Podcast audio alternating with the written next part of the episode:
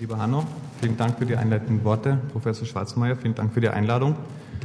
Ich werde jetzt in den nächsten paar Minuten ein bisschen was erzählen über das angiozentrische Gliom, eine neue Hirntumorentität. Kurze Einleitung zu Hirntumoren allgemein.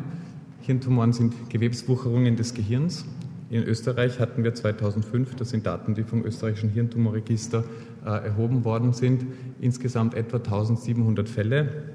Äh, das entspricht einer altersadjustierten Inzidenzrate von 18,1 pro 100.000 pro Jahr. Die Diagnose von Hirntumoren beruht auf histologischen Charakteristika. Insgesamt werden ca. 120 äh, Hirntumorentitäten und Varianten unterschieden. Das internationale Referenzwerk, in dem die Hirntumoren definiert sind und in, der, in, in dem die äh, histologischen und klinikopathologischen Eigenschaften definiert und beschrieben sind, ist die WHO-Klassifikation der Tumoren des zentralen Nervensystems. Im Jahr 2007 ist eine neue Ausgabe dieser WHO-Klassifikation herausgekommen, die äh, im Vergleich zu der letzten Vorvision vom Jahr 2000 sechs neue Hirntumorentitäten auflistet und eine davon ist das angiozentrische Gliom.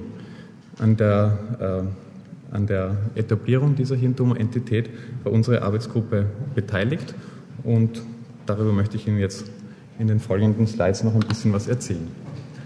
Erstbeschreibung des angiozentrischen Glioms war 2005 durch zwei Arbeitsgruppen, eine französische, eine französische Arbeitsgruppe, die zehn, dieser, zehn Fälle dieser Entität beschrieben hat und fast zeitgleich im Herbst dieses, dieses Jahr, Jahres 2005, ich komme mit diesem Zeiger nicht so gut zurecht, äh, eine amerikanische Arbeitsgruppe, die weitere acht Fälle beschrieben hat. Das waren alles äh, junge Patienten, die im Kindes- oder frühen äh, Erwachsenenalter begonnen haben, medikamentenrefraktäre epileptische Anfälle zu entwickeln, die äh, operiert bzw. biopsiert wurden. Und bei allen diesen Patienten sich, äh, äh, haben sich Tumoren gefunden, die histologisch bis dahin unbekannte, aber charakteristische Merkmale gezeigt haben, nämlich ein angiozentrisches Wachstum der Tumorzellen, das heißt perivaskuläre Anordnungen und Tumorzellarrangements. Unser Beitrag war, dass wir weitere acht Patienten zusammengesammelt haben und durch genaue Beschreibung der klinischen, radiologischen und histologischen und erstmals auch genetischen äh, Merkmale dieser Tumoren das Wissen erweitern konnten. Wir hatten eben acht Fälle, das sieht man hier in, dieser, in der unteren Tabelle.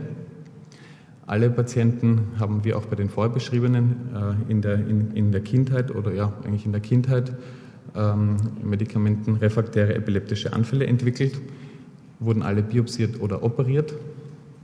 Wir haben eine ein Follow-up-Zeit von, von bis zu mehreren Jahren, in denen alle diese Patienten nach der Operation frei waren von epileptischen Anfällen und auch kein Tumorrezidiv gezeigt haben.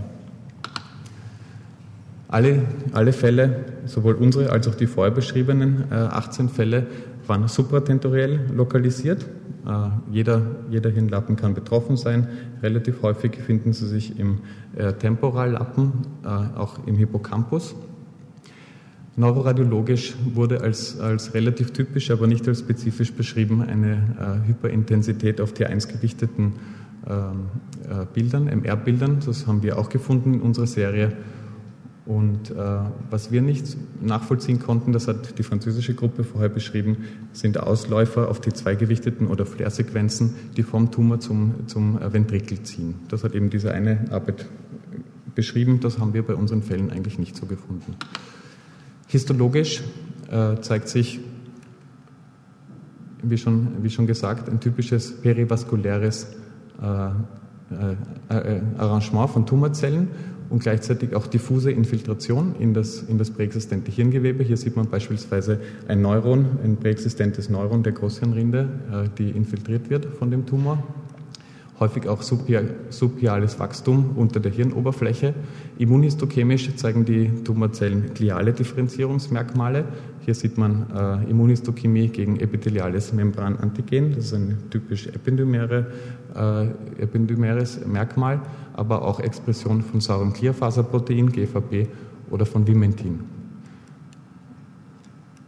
Ultrastrukturell konnten wir äh, drei Fälle untersuchen und haben wir bei zwei von drei Fällen wiederum ependymäre Merkmale gefunden. Im, also das sind hier extrazelluläre Zilien oder auch hier eine Zonular Adhärenz. Genetische Charakterisierung hat gezeigt, dass äh, es kein keine spezifische genetische Aberration bei diesen Tumoren gibt, sondern eher wenige und äh, heterogene genetische Veränderungen gefunden werden, was zu dem, zu dem eigentlich benignen Verlauf dieser Tumoren ganz gut passt. Wir konnten in einem Fall finden einen Verlust von chromosomalem Material auf dem langen Arm von Chromosom 6 und ein, äh, eine Zunahme von genetischem Material auf dem kurzen Arm von Chromosom 11, bei ein, auch jeweils bei einem Fall.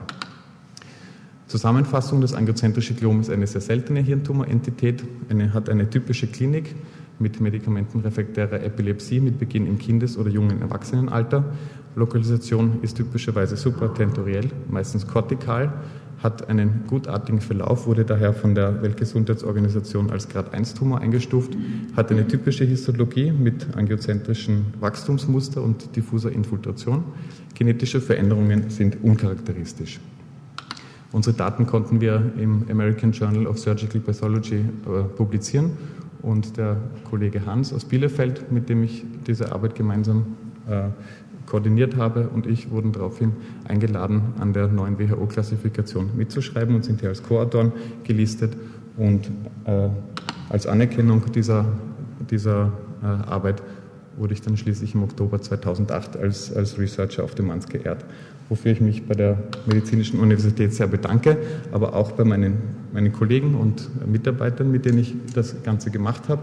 Insbesondere möchte ich hervorheben das Klinische Institut für Neurologie, an dem ich wissenschaftlich ausgebildet wurde und auch an dem ein Großteil dieser Arbeit entstanden ist, ähm, und auch den Herrn Kollegen Hans aus Bielefeld, mit dem ich äh, diese Arbeit koordiniert habe. Vielen Dank.